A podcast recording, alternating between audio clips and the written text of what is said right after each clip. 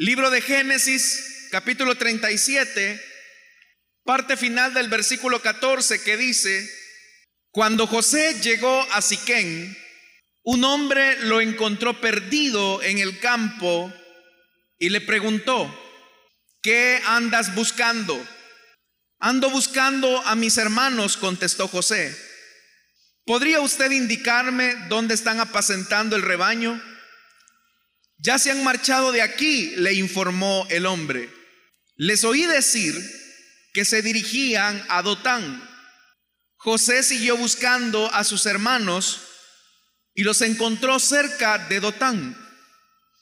Como ellos alcanzaron a verlo desde lejos, antes de que se acercara, tramaron un plan para matarlo. Se dijeron unos a otros, ahí viene ese soñador ahora sí que les llegó la hora. Vamos a matarlo y echarlo en una de estas cisternas. Y diremos que lo devoró un animal salvaje.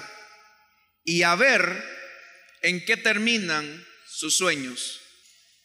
Hermanos, hemos leído este pasaje de la Biblia que para nosotros es bastante familiar porque nos relata el momento en el que José, buscando a sus hermanos, se encuentra en el momento de la separación de la casa de su padre y en dirección o en camino hacia Egipto.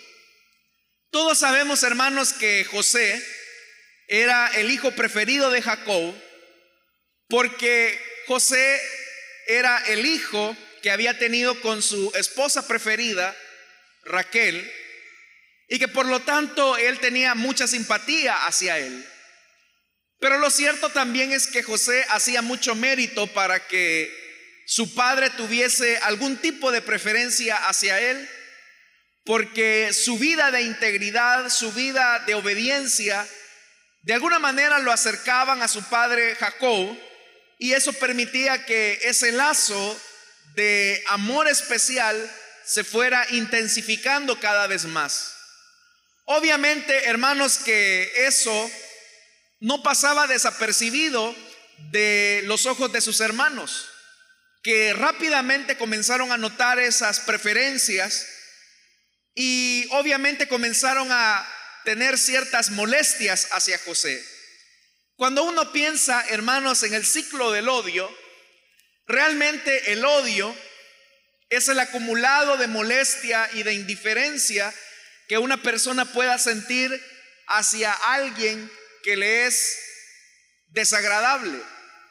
Es decir, que una persona termina odiando a otra persona cuando la ira, la molestia, el disgusto se ha acumulado por mucho tiempo y eso tiene que explotar en algún momento determinado.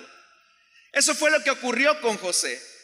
Si usted ha leído este capítulo 37, la Biblia nos describe que José, como hijo de Jacob, y cuyo padre se dedicaba a la ganadería, él iba continuamente a cuidar los rebaños junto a su padre.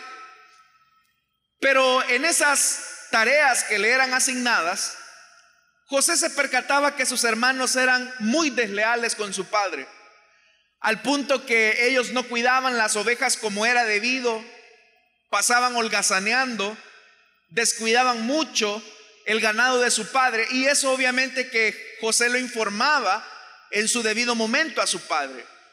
José no lo hacía con la intención de ponerle el dedo a sus hermanos, sino que lo hacía con la intención de corregir la conducta de sus hermanos. Pero como ya le dije, la preferencia, los informes de José, la excelencia en cómo José se dedicaba a hacer sus tareas y su trabajo, fue provocando molestia y esa molestia se convirtió en disgusto, ese disgusto se convirtió en ira, esa ira se convirtió en deseos de venganza, hasta que llegó el momento, hermanos, en el que hemos leído esta mañana, donde finalmente ellos toman la decisión de deshacerse de José. Ahora yo quiero ubicarlo, hermano, en el contexto en el que estas palabras fueron dichas. Jacob envía a José a cumplir una tarea y le dice, ve y busca a tus hermanos y tráeme informes frescos de cómo es la condición actualmente de ellos. Y efectivamente, dice la Biblia que José se separa de Jacob. Lo que Jacob no sabía es que esa iba a ser la última vez que Jacob lo vería y la siguiente vez en que se verían cara a cara sería cuando José ya está en una posición de autoridad en Egipto. Es decir, que lo que Jacob no sabe y lo que José no sabe es que José va camino al cumplimiento de su sueño. Porque otro de los elementos que había generado disgusto en los hermanos de José eran los sueños que él tenía. Y parecía ser, hermanos, que el único que no entendía lo que significaban los sueños era José mismo. Pero sus hermanos y su padre sí los entendían bien al punto que en algún momento determinado lo reprendieron por las implicaciones de esos sueños. Pero como le menciono, ni José ni Jacob sabían que ese era el momento de la despedida, que ese era el camino hacia el cumplimiento de ese sueño. Los sueños que habían sido burlados, menospreciados, heridos. Ahora el Señor está a punto de llevarlos a feliz término. Y ni tan feliz en el proceso porque dice el versículo 14, cuando José llegó a Siquem, un hombre lo encontró perdido en el campo y le preguntó, ¿qué andas buscando? Es decir, que José llegó a donde se suponía que sus hermanos debían de estar, pero no estaban ahí. Es decir, que aparte de desobedientes, mentirosos los hijos de Jacob. Pero José estaba perdido. Y ahí lo sorprende un hombre cuya identidad se desconoce y le pregunta, ¿qué anda buscando? Y es ahí donde él les declara, ando buscando a mis hermanos, contestó José. José no sabía que realmente no es que él andaba buscando a sus hermanos, sino que detrás de bambalinas el Señor estaba a punto de iniciar el proceso de cumplimiento de los sueños que Él le había colocado en el corazón a este muchacho. De tal manera que José lo que creía era que andaba buscando a sus hermanos.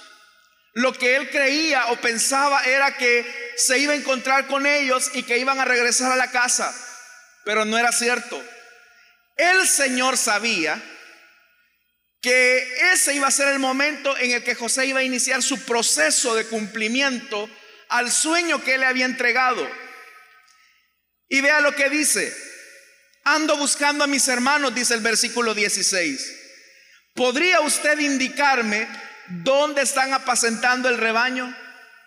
Esa es una pregunta clave. Porque le está diciendo, ¿podría usted indicarme dónde están apacentando el rebaño? ¿Por qué le digo que es una pregunta clave?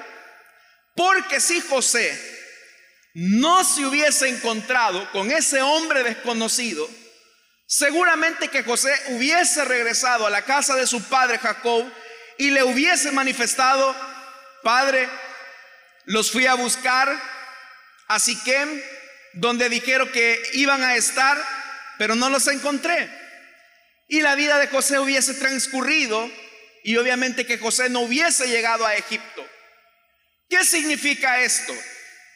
Que Dios de manera intencional puso en ese momento específico a este hombre cuya identidad nos es desconocida.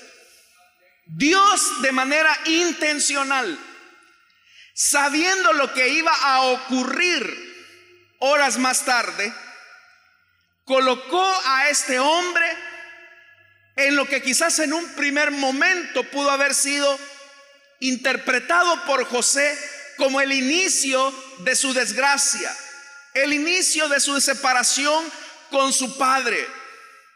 A veces, hermanos y hermanas, nos encontramos con personas en nuestra vida que pareciera ser que en vez de sumarnos, que en vez de acercarnos a los propósitos que Dios nos ha trazado por delante, uno interpreta que esas personas nos alejan de ese propósito de Dios, porque nos perjudican, porque nos hacen daño, porque nos lastiman. Pero son esas personas las que al final de tanto nos colocan en el camino del proceso para el cumplimiento de los planes y los propósitos que Él ha trazado. Por eso es que dice la Biblia, vea lo que dice, ya se han ido, ya se han marchado de aquí, le informó el hombre. Y dice el versículo 17, les oí decir que se, que se dirigían a Dotán. Dotán lo que significa o a lo que suena es dos pozos. José siguió buscando a sus hermanos y los encontró cerca de Dotán. José dijo, bueno, ya los encontré. Hoy le voy a decir que regresemos. Pero vea lo que dice el versículo 18. El cúmulo de odio, de resentimiento, de amargura de los hermanos de José llegó a un punto que dice el versículo 18, como ellos alcanzaron a verlo desde lejos, antes que se acercara, tramaron un plan para matarlo. Supongamos, hermanos, que divisaron a José a una cuadra. ¿Cómo es que tan rápido ellos dicen, hay que matar a José? Lo que ocurre es que es en este momento donde el disgusto, donde la envidia, donde el enojo, donde la ira hacia José estalla. Y al estallar, ellos manifiestan lo que siempre habían tenido en su corazón. No solamente era el hecho de matar a José por matarlo. No solo era el hecho de deshacerse de su hermano. Era el hecho de deshacerse de él como soñador. Era el hecho de deshacer la preferencia que su padre tenía hacia él. Era el hecho de deshacer su integridad. Hacer de él un vago recuerdo en el pensamiento de la familia.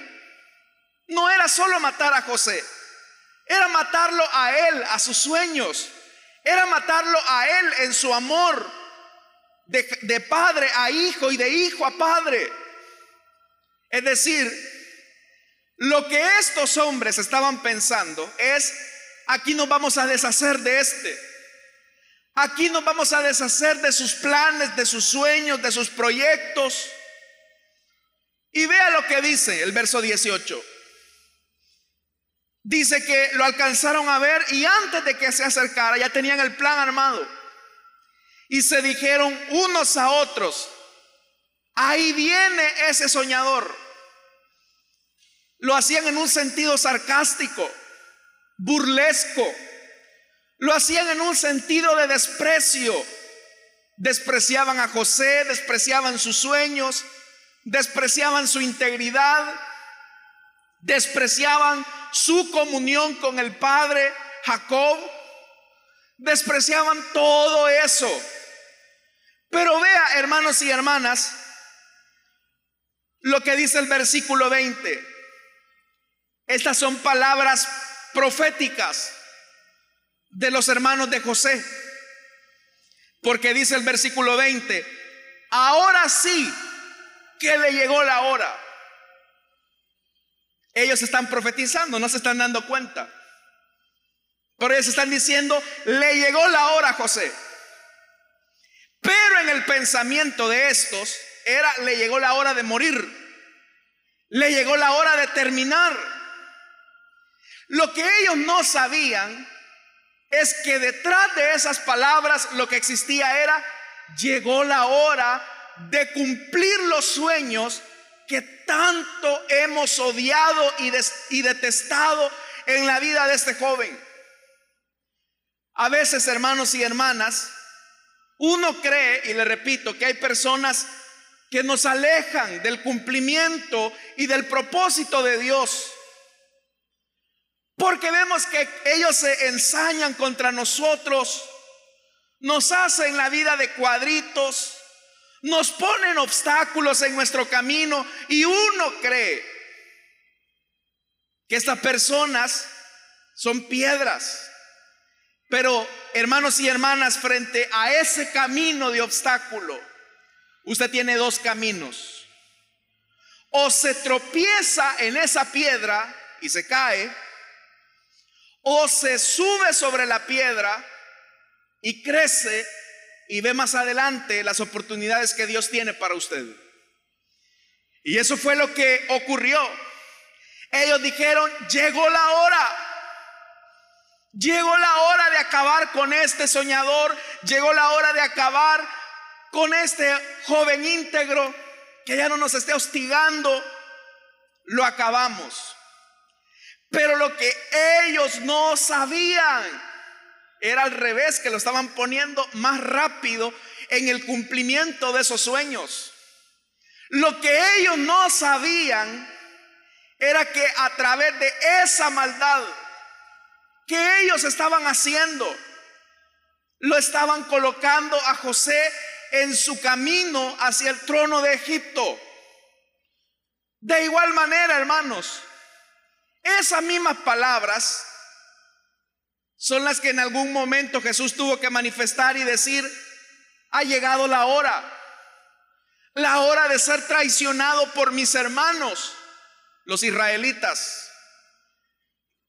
Ese momento, hermanos, que para usted puede ser una desgracia, que para usted puede ser el fin de su vida, ese momento que solamente se pinta de color gris, en vez de alejarlo del propósito que Dios lo ha le ha colocado a usted, al contrario, lo acerca. Por eso es que dice, se llegó la hora, vamos a matarlo y echarlo en una cisterna y diremos que lo devoró un animal. Y aquí viene el punto. Vea esto. Dice en palabras de admiración, y a ver en qué terminan sus sueños. Ahí estaban apostando dos cosas. La apuesta de los hermanos de José era deshacerse de él y con él deshacerse de sus sueños. Pero la otra apuesta era la apuesta de Dios. Era el inicio del proceso doloroso por el que José iba a entrar al taller del silencio, donde Dios le iba a dar las capacidades para cumplir el sueño que Dios le había puesto en su corazón. Amados hermanos, aquellos momentos difíciles que uno considera que son los peores, aquellos momentos difíciles que uno piensa que son el final de nuestra vida, en realidad no lo son. Son el inicio de nuestro camino hacia el cumplimiento de esos sueños. Tal vez usted pudo haber perdido un empleo y usted decir, aquí se acabó todo. Ya no hay para dónde. Y lo que ocurre es que la prueba se sigue agudizando más y uno no ve, hermanos y hermanas, el fin de eso. Usted conoce la historia. Agarran a José por la fuerza, le quitan su túnica especial de colores, de mangas largas, lo tiran en el foso, en la cisterna. ¿Qué pudo haber pensado José? ¿Qué pudo haber dicho José en ese momento, a sus 17 años? Si no me hubiera encontrado con ese hombre en Siquem. Si mejor no me lo hubiera cruzado en el camino, yo no estaría aquí en este en esta cisterna. Allá estaría en la casa de mi padre platicando con él. Quizá José se pudo haber lamentado, ¿para qué me crucé a este hombre en mi camino? Si fue una desgracia, ¿Para qué me crucé a ese hombre a quien no conocía? Si no me lo hubiera cruzado, yo no hubiera dado con mis hermanos. Y seguramente yo no estaría en esta desgracia. Tal vez usted ha dicho de ciertas personas lo mismo. ¿Para qué me crucé a este hombre? ¿Para qué me crucé a, este, a esta mujer? ¿Para qué llegué a esta empresa? ¿Para qué llegué a esta situación? ¿Qué de bueno? Esas son las palabras que, por ejemplo, dice una divorciada frente al notario. ¿Para qué me casé con este hombre que me hizo la vida infeliz? Ese fue también quizás la expresión de una madre que ha visto perder a su hijo y decir, bueno, ¿y para qué Dios me permitió que yo saliera embarazada si él sabía que lo iba a perder? Esos momentos grises que uno considera, y ese es el problema, uno considera que son el fin de la vida, que son el fin de la existencia, en realidad, hermanos, es el punto donde Dios nos coloca para darnos algo mucho mejor de lo que nosotros creíamos. Porque ¿qué era mejor? Que José allá pasara con su papá Jacob haciéndole mimos, hablando cananeo, pero a través de este proceso doloroso José va a aprender el arte de la administración. A través de este proceso doloroso José va a aprender otro idioma, el egipcio. A través de este proceso doloroso José va a aprender la dependencia de Dios. Y quizás en un primer momento él pudo haber hasta maldecido a ese hombre. ¿Para qué me crucé ese hombre en Siquem? Que me trajo a la desgracia frente a mis hermanos. Pero lejos, hermanos, lejos de ver ese día como un día gris, tal vez lo fue en un primer momento, es que vea, cuando nos encontramos en nuestras cisternas, nosotros decimos, ¿y qué anda haciendo aquí? ¿Qué necesidad tengo de estar soportando esto? ¿O por qué me ocurrió a mí? Y claro, nosotros hermanos y hermanas solamente vemos una escena de nuestra vida y juzgamos y hacemos valoraciones sobre esas escenas cortas de nuestra vida. Pero Dios, que lo sabe todo, Dios que lo conoce todo, aún las cosas que consideramos malas, Él las, Él las va a utilizar para nuestro provecho y para nuestro bien. Porque la palabra de Dios dice que a los que aman a Dios, todas, todas, todas, todas las cosas nos ayudan para nuestro provecho.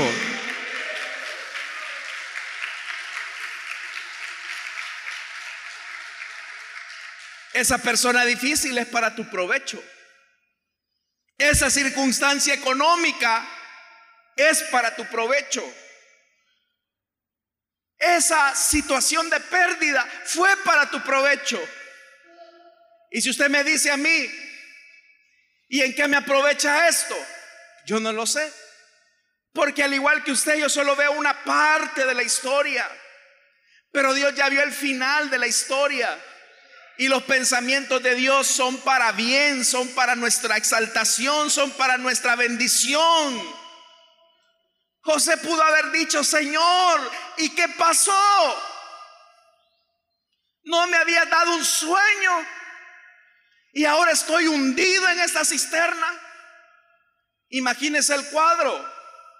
Los hermanos de José viendo hacia abajo. Ajá, José, no eras tú el que decías que nos íbamos a, inclinar ante ti. ¿Quién está arriba y quién está abajo, José?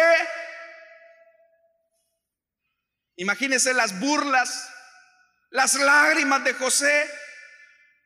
Imagínese que quizás le tiraban piedras. Pero ese era el inicio del proceso de José para su exaltación. Claro, en el camino había dolor, en el camino había separación, en el camino había tristeza. Pero ya le dije, estimado hermano y hermana, todas las cosas ayudan para nuestro bien. Todas las cosas, la pérdida de ese ser querido, el cierre de esa oportunidad, todo ayuda para nuestro provecho. Porque después, y haciéndolo ahora, haciendo, buscando el tipo de Jesús acá en José, después de la cruz, viene la gloriosa resurrección. Así que si hay personas que han querido sepultar tus sueños, si hay personas que te han denigrado, que se han burlado, que te han visto de menos, esas personas te han colocado en el camino del cumplimiento de ese sueño que Dios ha puesto en tu corazón. La certificación de que un sueño procede de Dios es que tiene obstáculos. Pero ante eso, no te llenes de envidia, no te llenes de rencor, porque José pudo haber dicho, como detesto a ese hombre que me encontré en Siquén, que me dijo dónde estaban mis hermanos. Él pudo haber tomado esa opción, como tú también puedes tomar la opción de molestarte, de enojarte, de airarte, de odiar, de tener raíces de amargura hacia quienes te han puesto zancadilla. O tienes la opción de decir, bueno, estas personas o estas situaciones que me son adversas, Dios las está usando para labrar mi carácter porque más adelante me espera algo mejor. Y tú tienes que orar por los que te maldicen. Debes de orar por aquellos que te ven de menos. ¿Cuántos de nosotros no hemos recibido sueños, eh, risas burlescas a partir de nuestros sueños? Amados hermanos, creo que todos en la vida hemos pasado momentos difíciles, pero usted tiene dos caminos. El camino del resentimiento, que no le va a ayudar a nada, se va a envenenar usted, se va a morir usted. O el camino de entender que está en la ruta del cumplimiento de los planes soberanos de Dios. Por eso, sepa algo, José quizás pensaba que la puerta se le cerraba. Pero al contrario, Él le estaba abriendo una gran puerta. Por eso, hermanos, me gusta mucho lo que dice, oiga, vea, es que lo están diciendo los perpetradores. Te llegó la hora, José. Sí, le llegó la hora a José para alcanzar su sueño. Tal vez a usted, hermano, le puedan decir lo mismo. Te llegó la hora de que te despidan. Te llegó la hora de perder a tu familia. Te llegó la hora de ver cómo asciende otra persona en el trabajo que por lenguón llegó arriba. Y tú que has hecho las cosas bien durante tanto tiempo, ni te han tomado en cuenta. Pero no, hermanos, a nosotros nos llegó la hora de bendición, a nosotros nos llegó la hora de exaltación, porque Dios exalta al humilde, al sencillo de corazón. A ese Dios lo coloca en lugares altos. Así que entre más zancadilla le pongan, entre más cascaritas le pongan, dese cuenta que está en el, en el camino hacia el cumplimiento de los sueños de Dios. Amén, hermanos. Si se burlan de usted, ore y bendígalos. Si lo ven de menos, ore y bendígalos y verá cómo el Señor cumplirá en usted el propósito y el plan que ha prometido. Dios no lo ha abandonado, Dios no la ha abandonado, porque entre más se esmeren por verla de menos, entre más se esmeren por hacerlo a un lado, mayor será la exaltación de Dios, hermanos y hermanas, a favor de sus vidas. Amén. Vamos a orar, hermanos, vamos a cerrar nuestros ojos. Teniendo nuestros ojos cerrados y nuestro rostro inclinado, quiero hacer una invitación para aquellas personas que desean entregarle su vida a Jesús o personas que desean reconciliarse pueden ponerse en pie. Vamos a orar por usted. ¿Habrá alguien esta mañana que desea entregarle su vida al Señor Jesús? Tal vez usted ahora entiende por qué tanto dolor, tantas personas que le hicieron la vida imposible, todas esas cosas Dios las está ocupando para que usted llegara a este punto en el que solamente con la ayuda del Señor, podrá cumplir los propósitos y los sueños que Él ha puesto en su corazón.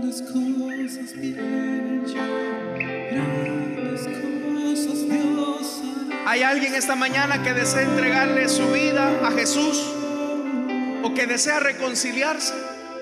Queremos orar por usted. Dios le bendiga a la jovencita que se pone aquí en pie. Bienvenida, hija. ¿Hay alguien más que desea entregarle su vida a Jesús como lo hace esta joven? Puede ponerse en pie. Vamos a orar por usted.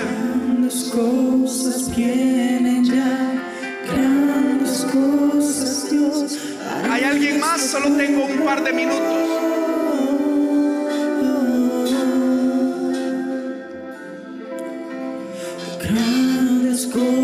¿Hay alguien más que desea reconciliarse o desea entregarle su vida a Jesús? Puede ponerse en pie. Vamos a orar por usted. Vamos, joven. Han querido matar tus sueños. Puedes ponerte en pie. Han querido hacerte a un lado. Dios no te hace a un lado. Te encuentras en una cisterna de desesperación. Dios está a tu lado para ayudarte. ¿Hay alguien más?